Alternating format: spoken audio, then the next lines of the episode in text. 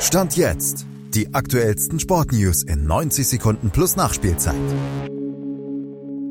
Ter Stegen auf Rekordjagd, deutsche Volleyballer kurz vor dem Olympiaticket und die deutschen Basketballer kriegen die nächste Ehrung. Malte Asmus fasst die Sportteam des Tages. Stand jetzt zusammen. 387, das ist die beeindruckende Zahl an Pflichtspielen, die Marc-André Ter Stegen stand jetzt seit 2014 für den FC Barcelona schon bestritten hat.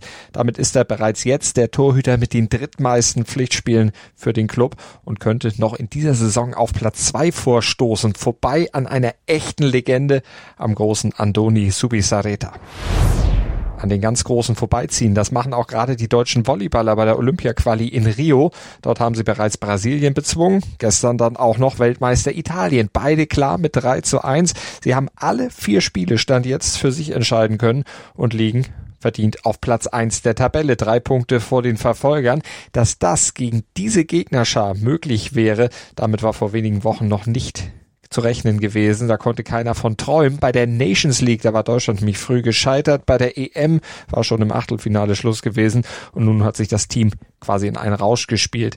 Da Platz zwei in der Tabelle am Ende reicht und nur noch drei Partien zu spielen sind, ist das Olympiaticket wirklich schon zum Greifen nah.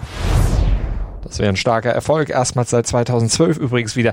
Noch nicht ganz vergleichbar natürlich mit dem deutschen WM-Titel im Basketball, aber das Team um Dennis Schröder, das wurde dafür zu Recht jetzt auch noch zu den Sportlern des Monats September gekürt. Bei der Abstimmung unter den von der Sporthilfe geförderten AthletInnen bekamen die Basketballer 70 Prozent der Stimmen und hängten Ruderweltmeister Oliver Zeitler und Dressur-Europameisterin Jessica von Bredow-Werndl locker und deutlich ab.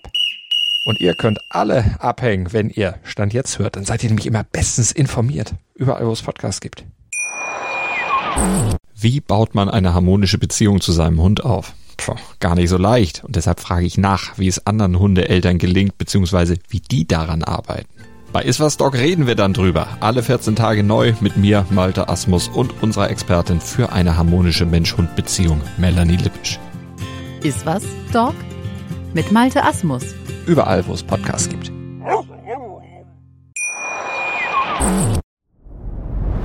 Dir hat dieser Podcast gefallen? Dann klicke jetzt auf Abonnieren und empfehle ihn weiter. Bleib immer auf dem Laufenden und folge uns bei Twitter, Instagram und Facebook. Mehr Podcasts aus der weiten Welt des Sports findest du auf meinsportpodcast.de.